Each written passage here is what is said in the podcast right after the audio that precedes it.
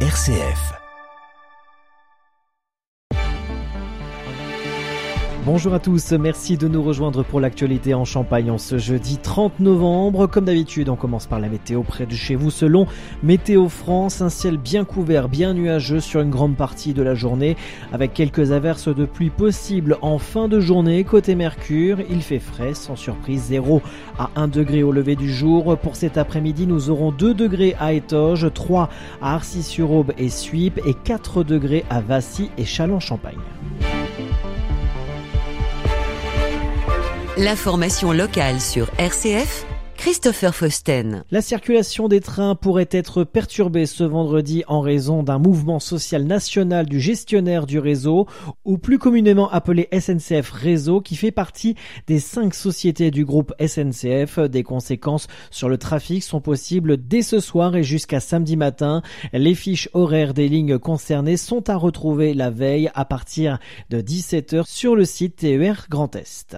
Les chalets du marché de Noël et les humiliations prennent leur quartier au centre-ville de Châlons-Champagne. À moins d'un mois de Noël et de ses festivités, la ville de Châlons-Champagne lance les hostilités ce vendredi 1er décembre. Natacha Niques, conseillère municipale en charge des événements. On va avoir trois pôles distincts pour le marché de Noël. Place Foch qui va être plutôt la partie euh, artisanat. On va avoir euh, le pôle fripier qui restera toujours le pôle gastronomique et la place de la République qui sera plus le pôle familial où on pourra retrouver le manège et on aura une patinoire euh, en synthétique qui sera derrière le manège sur les deux premiers modules de la place de la République. Le marché de Noël accueille cette année une quarantaine d'exposants habitués ou nouveaux. Les premiers ouvriront leur chalet ce vendredi à 14h, tandis que la municipalité inaugurera les illuminations à 18h15 avec une déambulation d'une batucada lumineuse, une programmation très riche pour un coût d'environ 190 000 euros.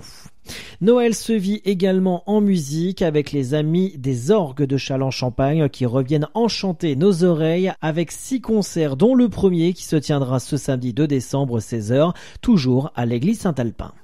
Agenda à partir d'aujourd'hui jusqu'au 1er septembre 2024, l'exposition immersive Venise révélée s'installe à Muse Saint-Dizier, une nouvelle exposition qui emmènera les visiteurs à la découverte de l'envers du décor de cette cité, miracle d'ingénierie et d'architecture.